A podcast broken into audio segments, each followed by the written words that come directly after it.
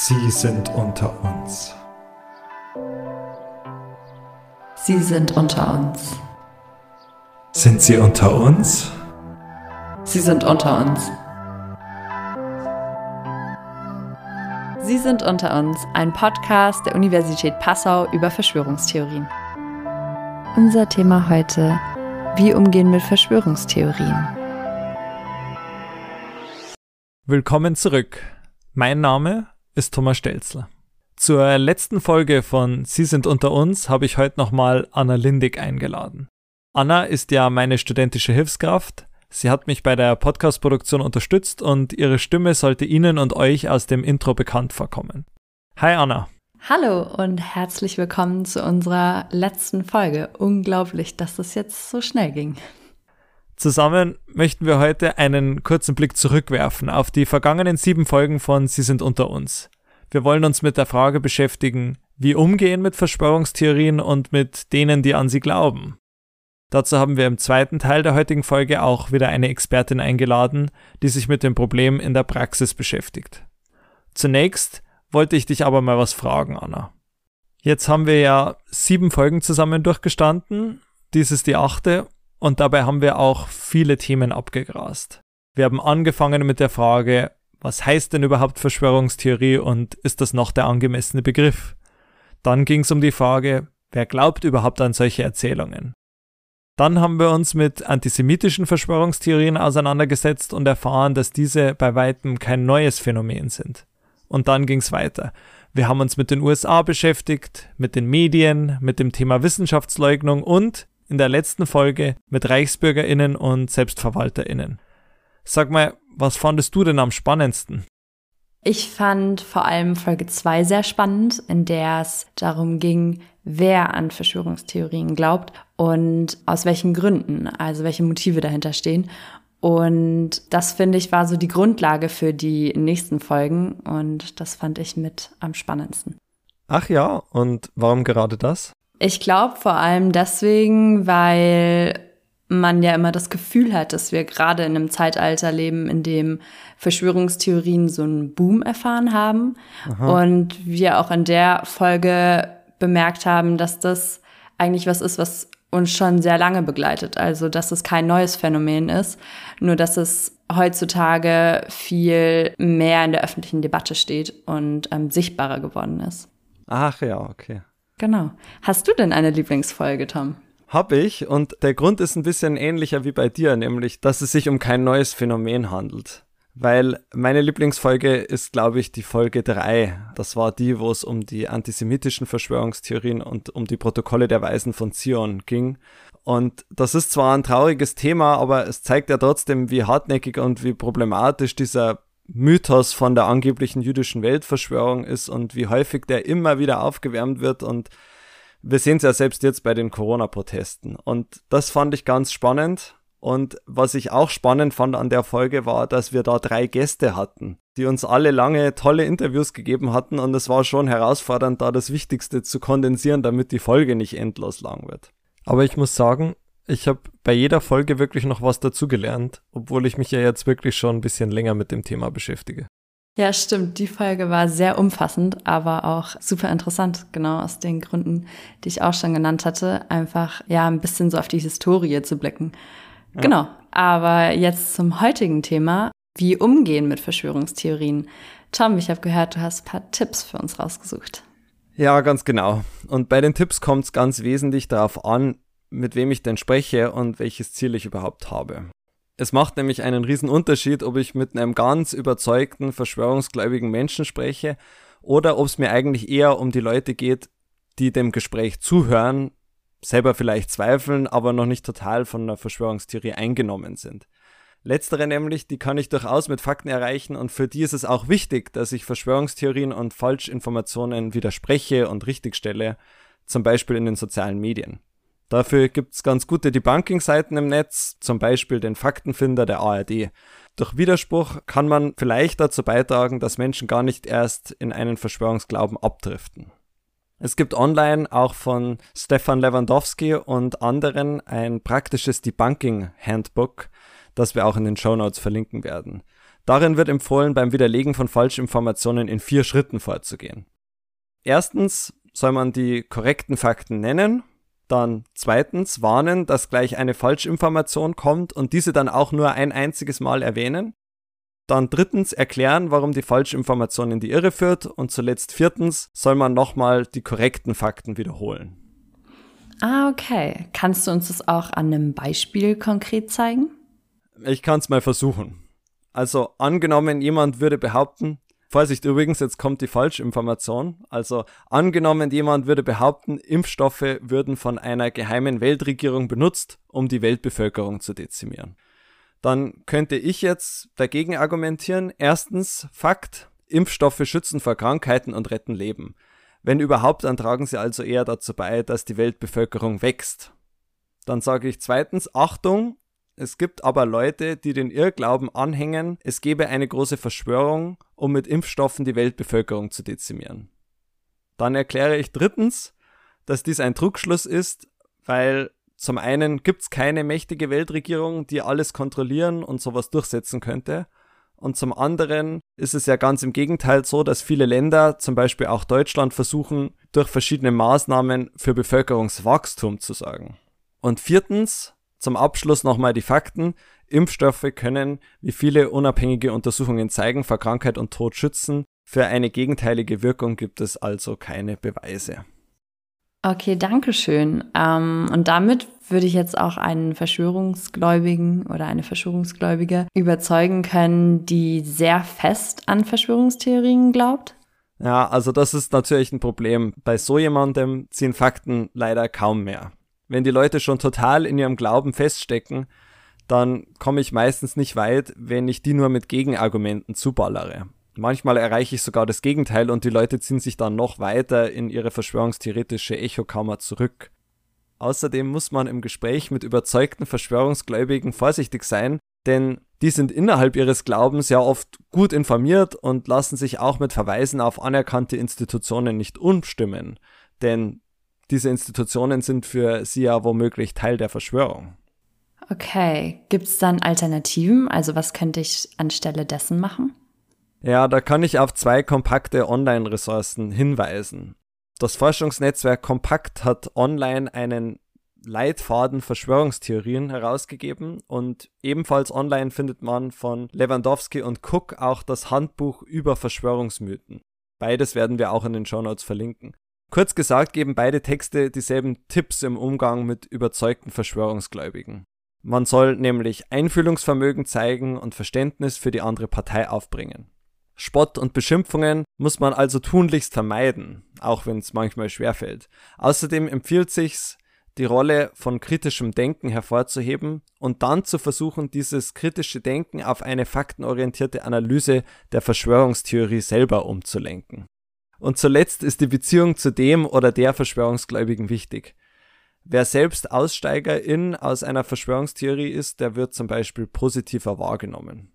Vielleicht hilft es aber auch schon, wenn man ein gutes persönliches Verhältnis zueinander hat.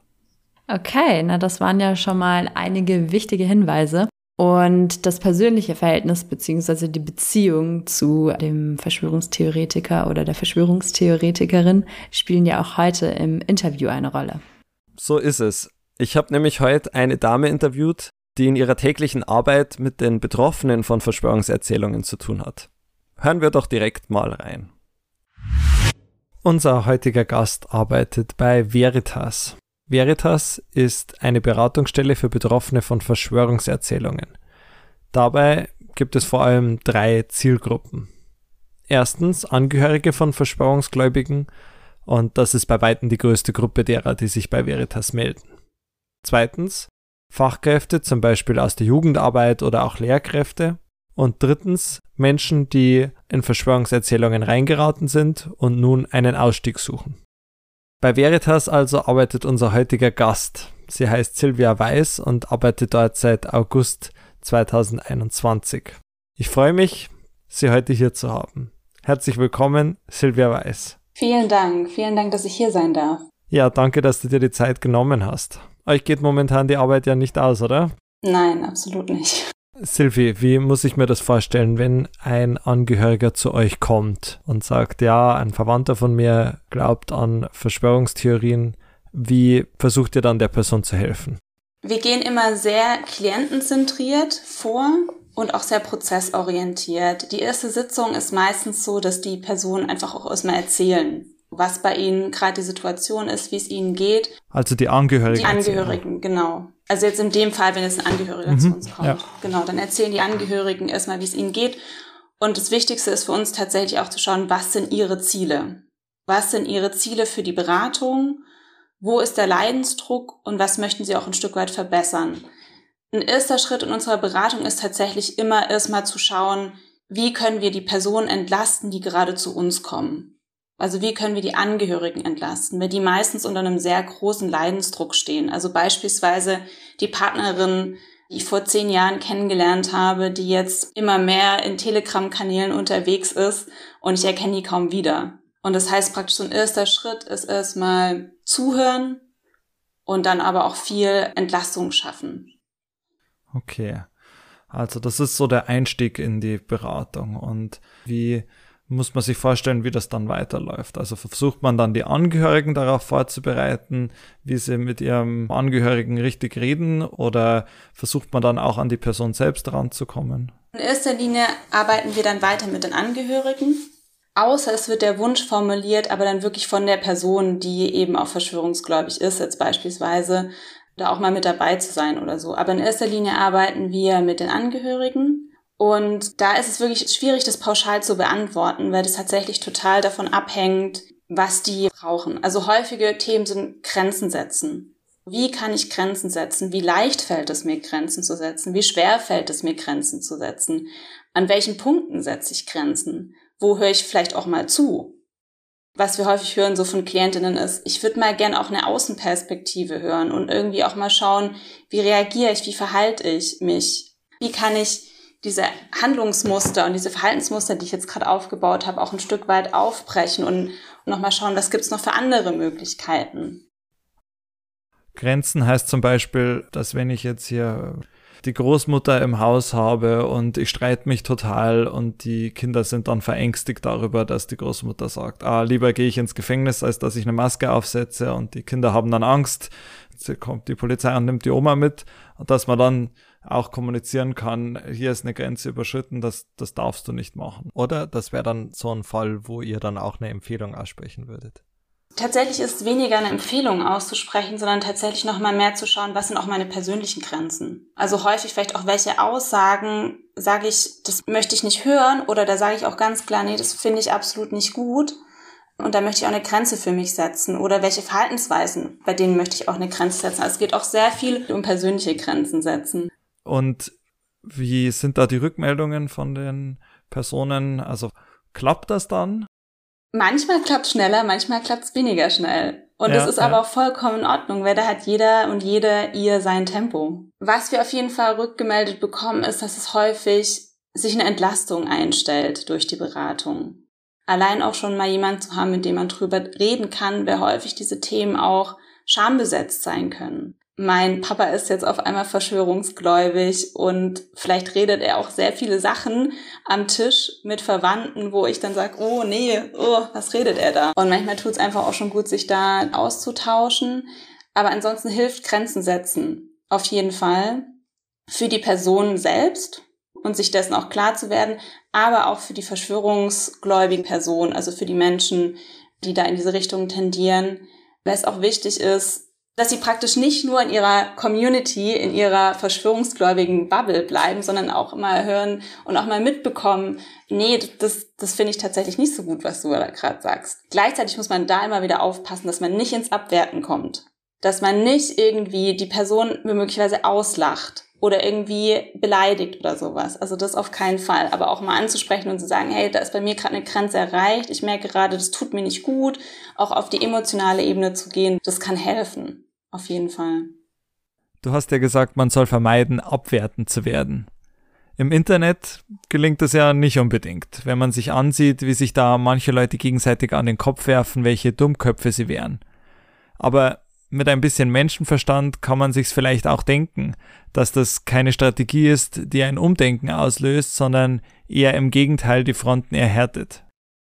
Das bringt mich auch zu meiner nächsten Frage. Wenn du dann Angehörige zur Beratung da hast oder vielleicht doch mal den seltenen Fall, dass jemand selbst kommt, weil er oder sie den Ausstieg aus Verschwörungstheorien sucht, was empfiehlst du den Leuten dann? Du wirst ja selbst nicht versuchen, die mit Fakten zu bombardieren, um sie vom Gegenteil zu überzeugen. Genau, also tatsächlich versuchen wir da praktisch auch hinter die Aussagen zu kommen, an die Bedürfnisse ranzukommen. Also sprich, was für eine Funktion nehmen auch die Verschwörungserzählungen ein? Ja.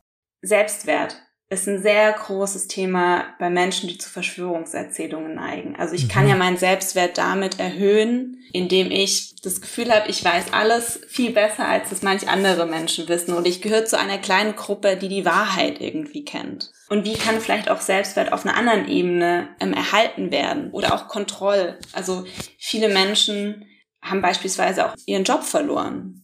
Ja. Haben dann dementsprechend auch ein Stück weit finanzielle Sicherheit, aber auch Kontrolle verloren, können vielleicht ihren Hobbys auch da noch zusätzlich nicht so nachgehen wie davor. Also auch zu gucken, was ist da los bei den Menschen, aber gleichzeitig auch zu sagen, was ich auch in Beratungen erlebt habe, ist, wenn dann Aussagen kommen, wo ich persönlich auch merke, huch, das fällt mir schwer, da gerade mit umzugehen, das dann auch transparent zu machen. So und auch zu sagen, nee, die Haltung teile ich nicht mit ihnen, lassen Sie uns noch mal woanders hinschauen, lassen Sie uns trotzdem noch mal da hinschauen oder so. Mhm. Aber auch noch mal da, auch vielleicht meine Grenzen als Beraterin zu markieren, weil ich die Erfahrung gemacht habe, dass es sehr gut sein kann, da auch ehrlich zu sprechen, dass die Menschen auch diese Erfahrung machen können mit, da ist eine Person, die absolut nicht mit mir übereinstimmt, was bestimmte Themen anbelangt und Haltungen anbelangt. Die führt aber trotzdem weiter noch einen Dialog mit mir mhm. und ist auch ein Stück weit interessiert, was bei mir gerade so vor sich geht. Wird das angenommen, wenn man eine Grenze setzt? Insofern klappt es ganz gut, dass wir auch immer wieder versuchen, auf die emotionale Ebene zu kommen. Ja. Und nicht in irgendwelchen scheinbaren Faktendiskussionen landen oder in irgendeine Art von Meinungsaustausch, weil das führt dann häufig dazu, dass das dann auch so eine Art von Ich möchte gewinnen irgendwie gibt. Ja. Und das macht absolut keinen Sinn. Das sollte es auch nicht werden ich habe die Erfahrung gemacht, wenn ich Grenzen benennen und dann aber wieder auf die emotionale Ebene zurückkomme oder auch zu sagen, okay, jetzt wollen wir uns nochmal die Beziehung anschauen. Weil häufig ist das so, dass diese Leute, die dann zu uns kommen, auch Erfahrungen gemacht haben, dass Beziehungen beispielsweise abgebrochen sind oder dass Beziehungen sich verschlechtert haben. Dann wieder zu schauen, wie kann ich wieder auf die Beziehungsebene gucken. Also dann zu sagen, lassen Sie uns wieder in die Beziehung gucken, beispielsweise mit Ihrer Tochter oder so. Und dann sind wir wieder in diesem Thema drin weil du sagst, dass ihr versucht zu hinterfragen, welche Gründe Leute überhaupt dafür haben, an Verschwörungen zu glauben. Mir sind ein paar Beispiele eingefallen und ich wollte dich mal fragen, ob das auch so Fälle sind, wie sie euch unterkommen. Ich kann mir zum Beispiel sehr gut vorstellen, dass bei vielen Leuten, bei denen das Thema Corona eine große Rolle gespielt hat, auf der einen Seite einfach Angst vor der Krankheit stand und auf der anderen Seite der eigene Kontrollverlust. Also was geschieht um mich herum, ich kann nichts machen, die Regeln ändern sich, aber ich habe gefühlt keinen Einfluss darauf. Man versucht dann, sich das wegzuerklären, um sich selbst zu beruhigen. Vielleicht ist das ein Beispiel. Ein anderes sind Leute, die in das Selbstverwalter- und Reichsbürgermilieu abrutschen, weil sie zum Beispiel in finanzielle Schwierigkeiten geraten sind. Und wenn ich dann glaube, ich kann meinen eigenen Staat gründen, dann ist mir ja jeder, der mir einen Bußgeldbescheid schickt, erstmal egal. Außerdem gibt es auch persönliche Schicksalsschläge, die dazu führen können, dass Leute aus dem Bedürfnis heraus ihr Leben irgendwie zu ordnen, erst recht in Verschwörungserzählungen abdriften. Deckt sich das so mit euren Erfahrungen? Ja, total. Und es ist tatsächlich auch ähm, sehr unterschiedlich. Deswegen ist es auch immer wichtig, auf den spezifischen Fall zu schauen. Wir haben beispielsweise auch Fälle von Personen, die auch Risikopersonen sind und da auch nochmal drauf zu schauen, okay, was kann es vielleicht auch für eine Funktion haben, da ist mal skeptisch dem Impfen vielleicht gegenüber zu sein. Also Risikopersonen im Sinne zum Beispiel für eine Krankheitsanfälligkeit. Genau, ja. Genau, also es ist wirklich komplett unterschiedlich. Was wir gerade natürlich auch viel haben, ist, dass es auch über die Pandemie, also über Corona-spezifische Themen hinausgeht und ganz viel der Krieg in der Ukraine jetzt auch eine Rolle spielt. Also das sind gerade Anfragen. Man entnimmt der Literatur ja immer wieder, dass der Glaube an Verschwörungstheorien quer durch alle Schichten geht und nicht nur am rechten Rand beheimatet ist. Seht ihr das auch bei den Leuten, mit denen ihr zu tun habt? Absolut. Also das ist auch ganz wichtig, dass Verschwörungserzählungen jetzt nicht mit Rechtsextremismus gleichgesetzt werden können. Es gibt aber Überschneidungen und es gibt auch Personen, bei denen das dann zutrifft. Und dass auch im Rechtsextremismus Verschwörungserzählungen sehr lange, vor allen Dingen antisemitische Verschwörungserzählungen, mhm. sehr lange virulent waren und nach wie vor sind. Auf jeden Fall. Aber es ist trotzdem in der breiten Vielfalt der Menschen in der Bevölkerung sozusagen verankert. Also man sieht, es ist kein Randphänomen. Mit meiner nächsten Frage möchte ich nochmal zu eurer Beratungstätigkeit zurückkehren. Du hast vorher mal davon gesprochen, dass ihr oft versucht, über die emotionale Schiene zu gehen. Wie muss ich mir das vorstellen? Also geht es dann darum, die Leute erstmal ernst zu nehmen oder äh, versuche ich dann nach Gemeinsamkeiten zu suchen im Gespräch? Was, was macht ihr da? Genau, also da kann man auch nochmal differenzieren, wie weit sind die jeweiligen Personen schon in den Verschwörungserzählungen drin. Also spreche ich da von einem sogenannten geschlossenen Weltbild, also dass mein Weltbild sich sehr stark durch diese Verschwörungserzählungen ausdrückt. Also eine, eine Ideologie, die so allumfassend mein Leben erklärt. Genau. Ja. Oder einfach ganz anders gesagt, sind die Personen schon sehr stark in den Verschwörungserzählungen verstrickt und sehr stark auch in der Community sozusagen verankert. Ja. Oder spreche ich mit einer Person, die sich dafür interessiert, die da erstmal auch vielleicht sich da erste Sachen angeguckt hat, da gerade so langsam reinkommt, dann helfen tatsächlich auch Fakten. Also das ist mhm. nicht auszuschließen, Fakten zu verwenden. Aber bei uns ist es so, die Menschen, die zu uns kommen, die Angehörigen, die zu uns kommen, bringen meistens die Fälle mit, die einfach tatsächlich schon verschärfter sind, wo die Personen schon länger verschwörungsgläubig sind und da eben auch schon tiefer drin stecken. Und in solchen Fällen sagen wir eben, dass so ein Austausch über Argumentation und über Fakten meistens die Person nicht mehr erreicht. Das kann auch manchmal entlastend sein, weil das heißt, ich muss nicht alles wissen, was gerade los ist, mhm. sondern ich kann auch ganz bewusst sagen, ich frage einfach mal nach, wie geht's dir gerade? Was ist da gerade mhm. bei dir mhm. los? Oder auch seine eigenen Gefühle mitzuteilen. So zum Beispiel sagen, ey, ich merke gerade, wenn du mir das erzählst, boah, da kriege ich richtige Ängste oder das macht mich ängstlich. Ich merke auch, ich finde es schade, dass wir gerade nicht mehr so richtig den Draht zueinander haben. Wirklich auch mit seinen eigenen Emotionen reingehen und die auch mitzuteilen oder eben auch nochmal nach den Emotionen fragen von den Personen.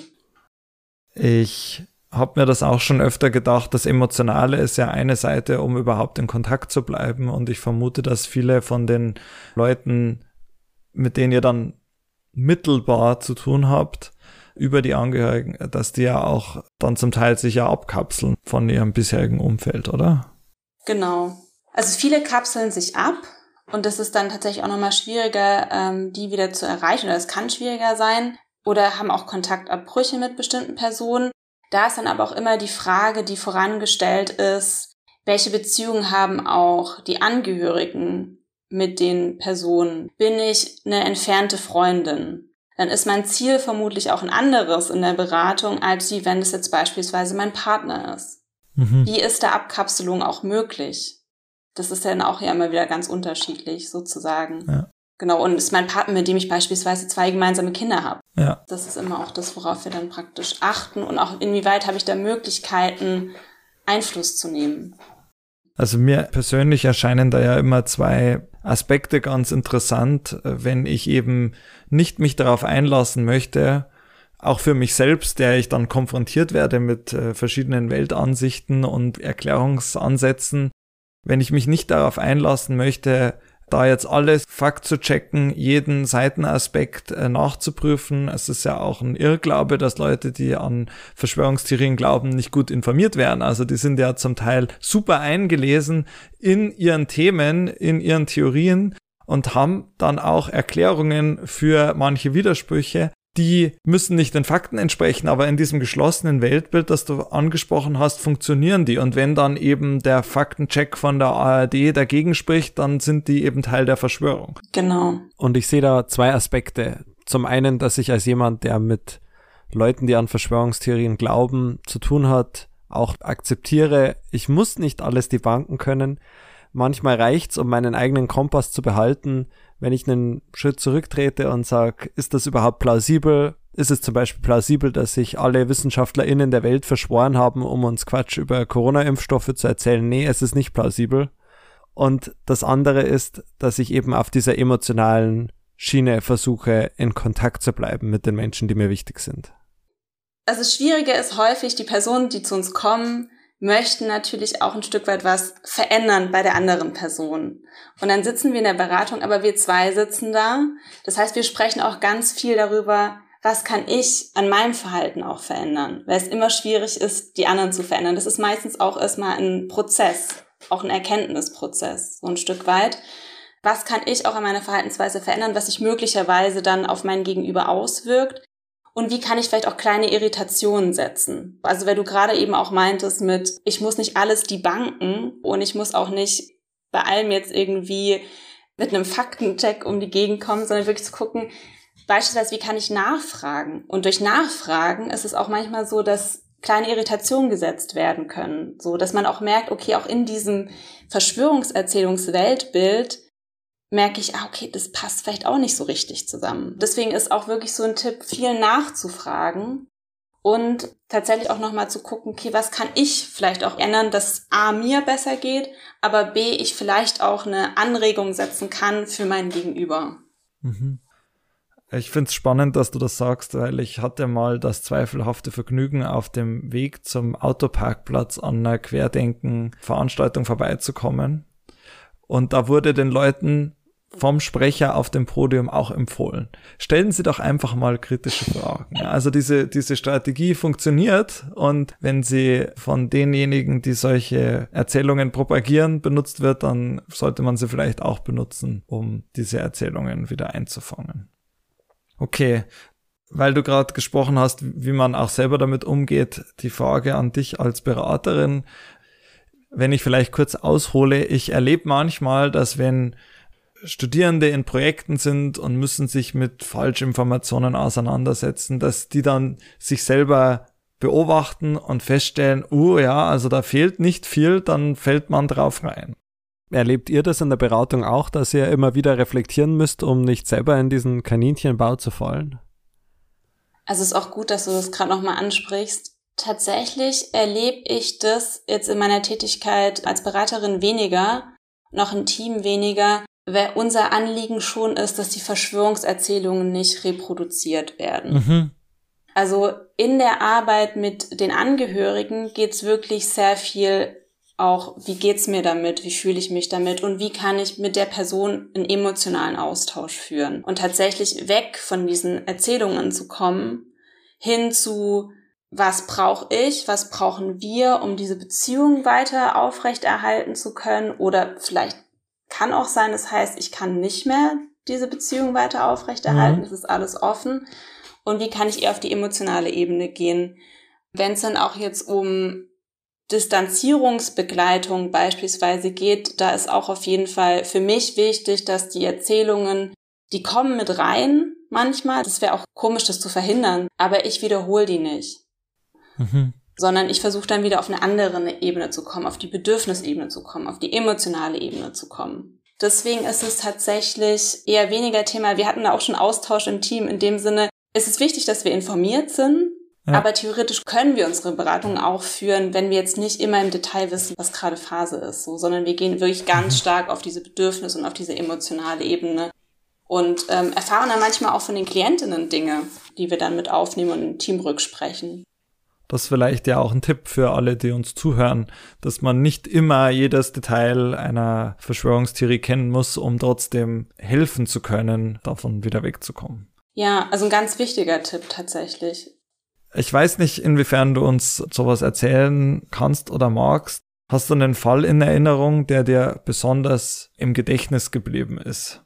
Also ich glaube, was häufig große Herausforderungen sind, sind Fälle, bei denen es um Partnerschaften geht.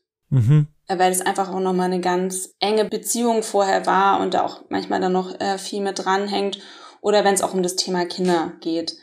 Das sind häufig auch Fälle, die mir so ein Stück weit im Gedächtnis bleiben. Also ich kann dann auch Positives berichten. Also äh, es gibt auch Fälle, die ich abgeschlossen habe, wo praktisch auch wieder eine Annäherung stattgefunden hat, wo man wieder Wege miteinander gefunden hat, wo wir auch gemeinsam dann mit den Klientinnen Übungen erarbeitet haben. Also beispielsweise kann es manchmal auch schon helfen, auch gerade in Partnerschaften dann wieder Zeit füreinander einzuräumen. So dieses, wir gehen gemeinsam spazieren und wir hören uns mal zu. Mhm wir gehen vielleicht nicht gleich in einen Streit rein oder in eine Art Urteilen oder so, sondern wir hören einander auch wieder zu. Manchmal hilft es auch zu sagen, okay, wir, wir machen mal einen Urlaub gemeinsam, wir fahren wieder weg, wir brauchen irgendwie so einen Tapetenwechsel. Und das ist natürlich auch das, das Gute dann an der Arbeit auch mal mitzubekommen, wenn Dinge sich auch ein Stück weit wieder verbessern. Es gibt natürlich auch Fälle, wo dann Eltern praktisch verschwörungsgläubig sind und da hat es immer ganz viel auch mit Abgrenzung dann zu tun, also auch von erwachsenen Kindern die dann aber trotzdem auch in so eine Abgrenzung gegenüber den Eltern gehen und wie kann ich da auch Grenzen ziehen.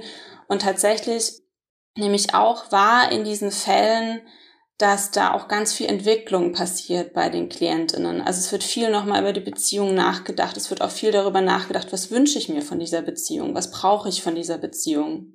Genau, und dass es manchmal schwer ist und auch schwere Themen sind auch Abschied, nicht Abschied im Sinne von der Person unbedingt, aber vielleicht auch Abschied von der Vorstellung, die ich davor hatte, von der mhm. Vorstellung, die ich vielleicht an die Beziehung hatte, die ich vielleicht an die Beziehung mit meinem Partner, mit meiner Mutter hatte, wie auch immer. Ich glaube, das sind so Fälle, die mir häufig im Gedächtnis sind. Und natürlich gibt's aber halt auch die schweren Fälle, wenn wir dann auch Sorgen haben bezüglich Kindeswohlgefährdung, gerade äh, mhm. was Schulpflicht dann anbelangt, wenn Kinder dann nicht mehr in die Schule gehen können und sowas. Da haben wir dann aber auch im Team nochmal extra Beauftragte zum Thema Kindeswohlgefährdung, die da auch ausgebildet sind. Äh, das ist dann auf jeden Fall hilfreich. Und natürlich auch, wenn es ums Thema Selbstgefährdung geht. Auch immer nochmal ein schwieriges Thema. Das glaube ich, ja. Man spürt ja sicher auch eine Verantwortung, wenn man die Person ist, die zur Rate gezogen wurde und man merkt, oh, das ist aber heikel. Da geht es jetzt nicht nur um eine Beziehung, sondern da geht es vielleicht wirklich um das Wohl einer Person. Genau. Du hast vorhin zwei thematische Schwerpunkte angesprochen, die euch so öfters begegnen. Das eine war jetzt dieser ganze Komplex Corona und das andere war jetzt Ukraine. Gibt es da noch andere, die so recht häufig sind oder sind das so die Hits im negativen Sinne in den letzten Monaten? Ja, also Corona auf jeden Fall. Wobei wir eben auch feststellen, dass gerade Personen, die dann schon tiefer in Verschwörungserzählungen drin sind, dann auch noch mehr Verschwörungserzählungen aufnehmen. Entweder waren die davor schon da oder die haben sich jetzt noch mal verstärkt. Okay. Ganz häufig ist auch das Thema, dass wir in einer Art diktatorischen Verhältnissen leben, was aber dann auch wieder so mit, mit der Corona-Thematik da Verbindungen auf jeden Fall da sind. Aber so das Thema, ja, diktatorische Verhältnisse und ich muss mich jetzt gerade für eine Art Freiheit engagieren. Also bei Menschen, die verschwörungsgläubig sind, dass die diese Idee davon haben, häufig geht es dann auch in Richtung antisemitische Verschwörungserzählungen, die dann irgendwie aufgegriffen werden. Manchmal Vergleiche mit Anne Frank. Also, dass man sich selbst sieht wie Anne Frank, man wird unterdrückt. Genau. Ich kann mich an die eine Dame aus Kassel erinnern, die in Hannover bei einer Querdenken-Demo auf der Bühne stand und sagte, sie fühlt sich wie Sophie Scholl. Genau. Also das ist auch ein Vergleich, aber eben auch Anne Frank was dann auch viel mit so diktatorischen Verhältnissen, also das sind wir dann wieder bei diesem Punkt sozusagen. Und mit Selbstwert. Ja. Wir haben ja jetzt ein paar Punkte gehört, die ihr in eurer täglichen Arbeit erlebt. Wenn du unseren ZuhörerInnen ein paar Tipps mitgeben könntest, welche wären denn das? Ja, also Tipps auf jeden Fall Faktenebene aussparen. Ich glaube, das habe ich jetzt ja auch schon ausgeführt. Ein Tipp, den ich immer auch gern mitgebe, ist mal sich selber zu fragen, was ist eigentlich auch mein Ziel? Also das auch ein bisschen, was wir in der Beratung machen. Was ist mein Ziel? Was wünsche ich mir? Was wünsche ich mir auch von der Beziehung? Wo sind auch meine Grenzen? Wo möchte ich Grenzen setzen? So. Und es kann auch dann immer total individuell und persönlich sein, aber sich vielleicht auch selbst dann einfach diese Fragen zu stellen. Also was wünsche ich mir im Umgang mit der verschwörungsgläubigen Person, was sich ändern solle? Genau. Ja. Und dann auch wirklich Grenzen zu setzen und diese auch zu kommunizieren mit der Person das ist dann immer so eine Typsache. Manchmal hilft es auch oft für sich selbst, also erstmal für sich selbst vielleicht Briefe aufzuschreiben oder für sich selbst aufzuschreiben, wie geht's mir gerade, wie fühle ich mich damit, was möchte ich verändern auch. Manchmal hilft es auch, in Briefaustausch mit der Person zu gehen, um da nochmal Gefühle darzulegen, wenn es einem vielleicht auch schwerer fällt, Gefühle sonst irgendwie zu artikulieren. Aber das ist wirklich dann auch so eine persönliche Sache. Liegt mhm. mir das oder liegt mir das irgendwie nicht? Ein Gespräch auf Augenhöhe ist wirklich wichtig. Also da sind wir wieder bei dem Punkt Selbstwert. Nicht abwertend werden, nicht beleidigend werden, auch nicht auslachen oder sowas. Ne, haben wir mhm. vorhin auch schon drüber geredet. Wenn man merkt, so, oh, ich bin gerade wirklich, ich kann da gerade gar nicht mit umgehen, dann ist auch kommunizieren und dann vielleicht auch mal kurzzeitig paar Runden um den Block laufen oder wie auch immer oder mal kurzzeitig auch sagen, ey, können wir übermorgen wieder miteinander reden, wenn das denn möglich ist oder so, weil ich gerade merke, ich brauche da gerade eine Auszeit. Und immer aber auch wieder zu signalisieren, ich bin da, wenn auch Veränderungen stattfinden. Und nach wie vor bist du mein Papa oder nach wie vor bist du ähm, eine sehr gute Freundin für mich oder wie auch immer. Aber ich merke gerade, so wie es jetzt ist, fällt mir es total schwer. Also das zu kommunizieren und wirklich auch versuchen, ein Gespräch auf Augenhöhe zu führen und auch Ängste ernst zu nehmen. Fragen stellen hatten wir jetzt natürlich auch schon. Und dann sich halt sonst natürlich noch Unterstützung suchen. Es gibt jetzt mittlerweile mehrere Beratungsstellen, die ihre Expertise erweitert haben um das Themenfeld Verschwörungserzählungen und da sonst im Zweifelsfall auch echt zu schauen, was ist bei mir vor Ort. Die Menschen können sich auch an uns wenden und wir verweisen die dann auch weiter zum Beispiel und tatsächlich auch wenn möglich, den jeweiligen Personen Angebote machen. Also zu schauen, wie können wir einen Gesprächsrahmen finden, wie können wir im Austausch bleiben und ich bin auch für dich da, wenn du mich brauchst, so auch das zu vermitteln. Genau, aber da wirklich auch immer drauf achten, deswegen ist mir das wichtig zu sagen, was sind da meine Grenzen und was sind auch meine Möglichkeiten. Ja. Und dann daraus das Ganze sozusagen abzuleiten. Jetzt hast du schon meine nächste Frage antizipiert, nämlich an wen kann man sich wenden? Also es gibt auf Verschwörungstheorien spezialisierte Beratungsangebote. Ich habe gehört, oft sind es auch die Sektenberatungen in den verschiedenen Bundesländern, oder? Genau. Sekteninfo NRW zum Beispiel. Wo man mal sich informieren kann. Und wer das Thema googelt, wird wahrscheinlich mittlerweile viele Beratungsstellen finden. Genau. Also viele Beratungsstellen, auch die mobilen Beratungen, mobile Beratung gegen Rechtsextremismus, zum Teil haben da noch mehr Angebot erweitert. Ähm, es gibt auch in Berlin noch Entschwört, also auch eine Beratungsstelle. Und ansonsten sind wir tatsächlich auch mit vielen Beratungsstellen bundesweit in Kontakt. Also das heißt auch Anfragen, die zu uns kommen, fragen wir häufig zurück, äh, aus welchem Bundesland und können dann gegebenenfalls auch nochmal weiterverweisen. Okay, also wer sich aus Passau bei euch meldet, dem oder der hilft dir dann auch was zu finden, was etwas näher ist. Genau. Du hast uns jetzt ein paar wirklich wertvolle Tipps für den privaten Umgang und den individuellen Umgang miteinander gegeben. Gibt es denn auch ein paar Dinge, die du aus deiner Arbeit sagen kannst, die wir als Gesellschaft lernen könnten? Ein paar Tipps für die Gesellschaft als Ganzes? Also tatsächlich ist es zum einen wichtig, dass Beratungsstellen wie unsere und aber auch andere Projekte eine dauerhafte Regelfinanzierung so. Mhm. Viele Angebote sind ja auch jetzt erst entstanden, genau. glaube ich. Ja. So, also dass das praktisch auch tiefer verankert werden kann, das halte ich für sinnvoll. Ich glaube auch, dass es sehr wichtig ist, nochmal in dem Bereich zu schauen, wie mit Kindern und Jugendlichen zu diesem Thema zu arbeiten. Vielleicht auch gerade das in den Schulen aufzugreifen und da auch dann vielleicht Projektwochen zu machen oder wie auch immer. Also da auch nochmal reinzuwirken und allgemein auch zu schauen, wie geht's Kindern und Jugendlichen gerade auch in dieser Situation, auch in dieser Pandemiesituation, das nicht aus dem Blick zu verlieren oder wie geht's vielleicht auch Kindern und Jugendlichen, deren Eltern diese Tendenz haben, verschwörungsgläubig zu werden. Ich glaube, das können nicht alles äh, Lehrkräfte übernehmen, aber dass dann praktisch da nochmal einfach von Trägern Öffentlichkeitsarbeit gemacht wird, dass sie sich da Unterstützung suchen können. Ich glaube, dass das Thema Verschwörungserzählungen ein gesamtgesellschaftliches Thema ist, das jetzt gerade sehr virulent ist wo wir auf jeden Fall auch auf gesamtgesellschaftlicher Ebene drauf achten müssen und auch schauen müssen, welche Strukturen sind schon da, wie können wir die nochmal besser vernetzen und welche ja. Angebote können wir dann nochmal spezifisch für ausformulieren. Und tatsächlich das auch nochmal mehr in die Schulen reintragen. Also das wäre so auch den Bedarf, den ich da noch sehe und auch Fachkräfte zu unterstützen, weil die natürlich einfach auch auf Fachkräfte der Jugendarbeit zum Beispiel total viel sowieso schon äh, zu tun haben und dass die dann aber wiederum sich auch Unterstützung suchen können. Genau das wäre so mein Wunsch oder meine Ideen, die ich da dazu habe.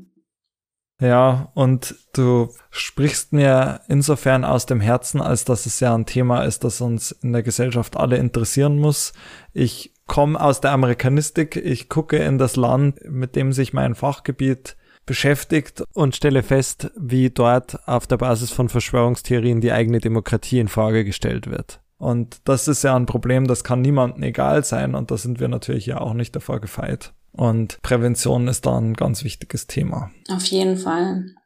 Weil du ja jetzt auch das Thema Bildung und Öffentlichkeitsarbeit angesprochen hast. Ganz interessant finde ich, dass es ja auch nicht nur Debunking, sondern auch Pre-Bunking gibt. Im Leitfaden Verschwörungstheorien der Compact Education Group, den wir in den Show Notes verlinken werden, wird dieses Pre-Bunking mit einer Impfung verglichen. Man versuche dabei, die Öffentlichkeit zu schützen, indem man auf das Wesen von Verschwörungstheorien aufmerksam mache, bevor man ihnen begegne. Die Autoren schreiben dabei, Zitat, eine solche Impfung besteht aus zwei Elementen. Erstens der ausdrücklichen Warnung vor einer drohenden Gefahr und zweitens der Widerlegung des antizipierten Verschwörungsarguments, das den vermeintlich drohenden Irrtum aufdecken soll. Zitat Ende. In einem Experiment stellen die Sozialpsychologen Daniel Jolly und Karen Douglas fest, dass dieses Pre-Bunking auch ganz gut funktioniert. Außerdem listet der eben genannte Leitfaden Verschwörungstheorien auch noch andere Maßnahmen auf, die ergriffen werden sollten, um die Zustimmung zu Verschwörungstheorien zu senken. Man sollte zum Beispiel versuchen, das individuelle Kontrollgefühl von Menschen zu steigern, da Verschwörungstheorien ja oft aus einem Gefühl des Kontrollverlusts heraus entstehen. Wenn zum Beispiel Behörden als fair wahrgenommene Entscheidungen treffen, kann dies dazu beitragen. Außerdem sollten Menschen zu analytischem Denken ermutigt werden. Man sieht also, es gibt noch wirklich viel zu tun. Sylvie, ich habe eine Abschlussfrage. Sehr gerne. Und zwar erlebt ihr in eurer Arbeit auch viele Anfeindungen und ich kann mir vorstellen, dass ja auch Leute existieren, die glauben, ihr seid Teil der großen Verschwörung. Was erlebt ihr da so und wie geht ihr damit um? Ja, also tatsächlich haben wir vor allen Dingen zu Beginn immer mal wieder gehäuft, als wir dann an die Öffentlichkeit gegangen sind, praktisch mit unserer Beratungsstelle, viele Anrufe bekommen, auch von wütenden Menschen. Mhm. Wobei wir da aber auch die Erfahrung gemacht haben, wenn wir da auch ein Stück weit die Menschen erzählen lassen und in Austausch treten und nochmal erzählen, was wir machen, das manchmal dann auch die Leute wieder beruhigt hat so ein Stück weit. Warum sind die wütend? Was werfen die euch vor, wenn die eure Website sehen? Also da werden dann jetzt praktisch wieder äh, Verschwörungserzählungen reproduziert. Das ist das, was die uns vorwerfen. Oder so E-Mails wie, wir sollen mal ehrliche Arbeit machen. Also solche Themen. Mhm. Dass praktisch wir, wie du schon angesprochen hast, ein Teil des Ganzen sind und wir jetzt versuchen, also wird auch manchmal so gelesen, dass wir Angehörige aufhetzen. Ja, und dann eben Verschwörungserzählungen, die dann wiedergegeben werden.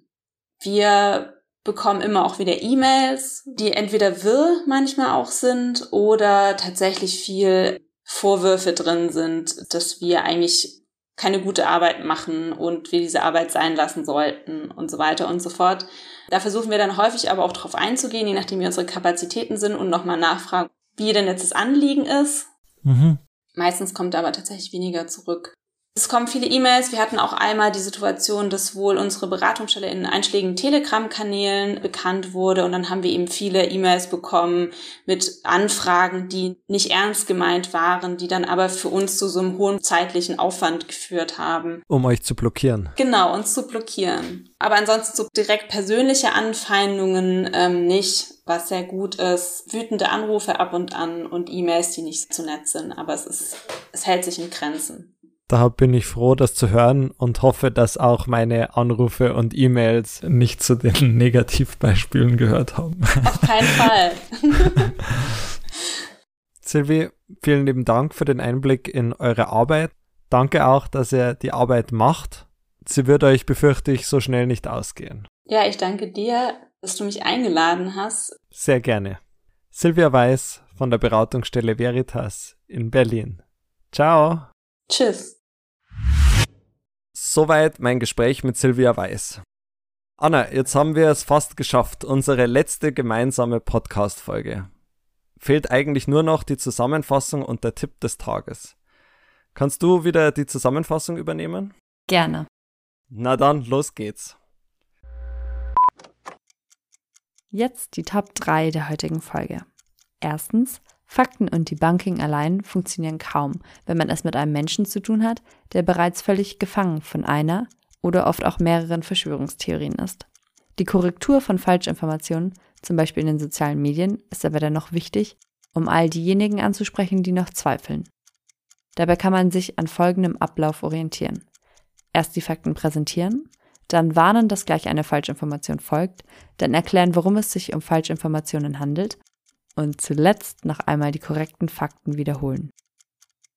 Zweitens, im Umgang mit überzeugten Verschwörungsgläubigen müssen andere Strategien angewendet werden. Wichtig sind hier Einfühlungsvermögen und die Vermeidung von Spott. Ein Gespräch sollte auf einer persönlichen Ebene geführt werden, um die eigentlichen Bedürfnisse des Gegenübers zu ergründen. Dabei sollte man auch klare Grenzen definieren, worüber man etwa nicht bereit ist zu reden. Drittens, der Einsatz gegen Verschwörungstheorien ist eine gesamtgesellschaftliche Aufgabe. Diese erfordert entsprechende Beratungsangebote, Bildung, die Ermutigung zu analytischem Denken und sogenanntes Pre-Bunking, also die vorweggenommene Widerlegung eines antizipierten Verschwörungsarguments. Wichtig ist es jedoch auch, dass Bürgerinnen in ihrem eigenen Kontrollgefühl gestärkt werden und Behörden als fair wahrgenommene Entscheidungen treffen.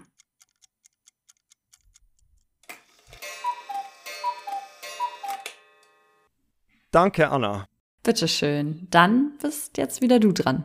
Ganz genau, denn es folgt zum letzten Mal der Tipp des Tages. Zum Thema Wir umgehen mit Verschwörungstheorien gibt es unzählige nützliche Handreichungen und Leitlinien und einige davon haben wir in der heutigen Folge auch schon erwähnt. Man findet etwa auf der Website der Compact Education Group unter www.conspiracytheories.eu/education Materialien wie etwa Lewandowski und Cooks Handbuch über Verschwörungsmythen. Viele dieser Materialien stehen dabei in mehreren Sprachen zur Verfügung. Auf der Seite findet man nach einem Klick auf Resources und Reading Materials auch Links zu anderen hilfreichen Materialien, etwa auf eine Handreichung der Anne Frank Foundation zum Thema Conspiracy Theories in the Classroom, die sich an Lehrkräfte richtet. All diese Materialien und einige mehr, etwa das heute schon zitierte Debunking Handbook werden wir in den Show Notes verlinken. Allen, die allerdings doch lieber echtes Papier in Händen halten oder einfach nur nach einem leicht lesbaren Text mit anschaulichen Beispielen suchen, kann ich das Buch Einspruch der österreichischen Journalistin Ingrid Brodnik empfehlen. Auch darin erfährt man, wie man mit Verschwörungsmythen und Fake News umgehen kann. Das Buch kann man regulär kaufen oder, für alle mit einem Wohnsitz in Bayern, stark vergünstigt bei der Bayerischen Landeszentrale für politische Bildungsarbeit bestellen. Und das war er. Der Tipp des Tages. Und das war's auch mit unserem Podcast. Sie sind unter uns. Zum Abschluss möchte ich mich ganz besonders bedanken bei all den Gästen, die sich in den letzten acht Folgen viel Zeit für uns genommen haben und bei den Studierenden des Seminars Cui Bono aus dem Sommersemester 2022, die mir hilfreiches Feedback für die Podcast-Produktion gegeben und selbst auch Zusatzmaterial produziert haben. Bedanken möchte ich mich außerdem bei meinen studentischen Hilfskräften Annika Becker, Jessica Schneider und besonders bei dir, Anna. Danke für die gute Arbeit. Danke, es war mir eine Freude. Ja, schön dich dabei gehabt zu haben. Und zuletzt danke ich euch und Ihnen allen für das Interesse und fürs Zuhören. Anna liest uns noch das Outro. Gerne. Aber ich sage an dieser Stelle schon mal schöne Grüße aus Passau, habe die Ehre und ciao.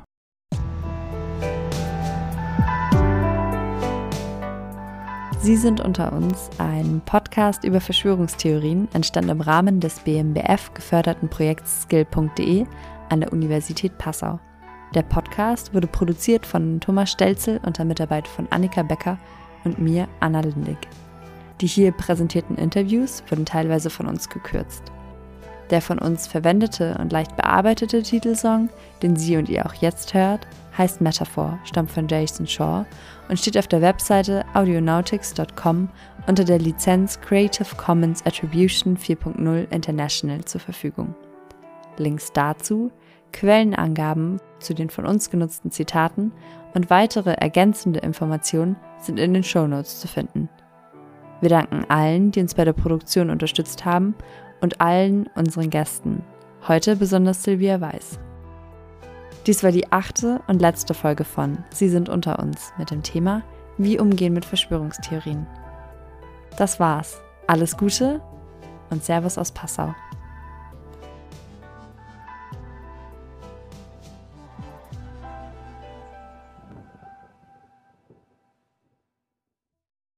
Okay, dann gehen wir zurück zum Interview.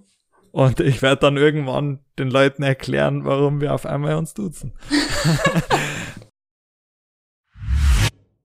Noch eine letzte Info.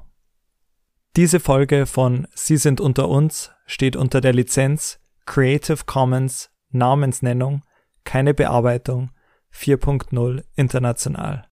Sie ist zusammen mit umfangreichem Zusatzmaterial kostenlos abrufbar unter blog.dlab.uni-passau.de slash c-sind slash oder unter tinyurl.com slash c-sind.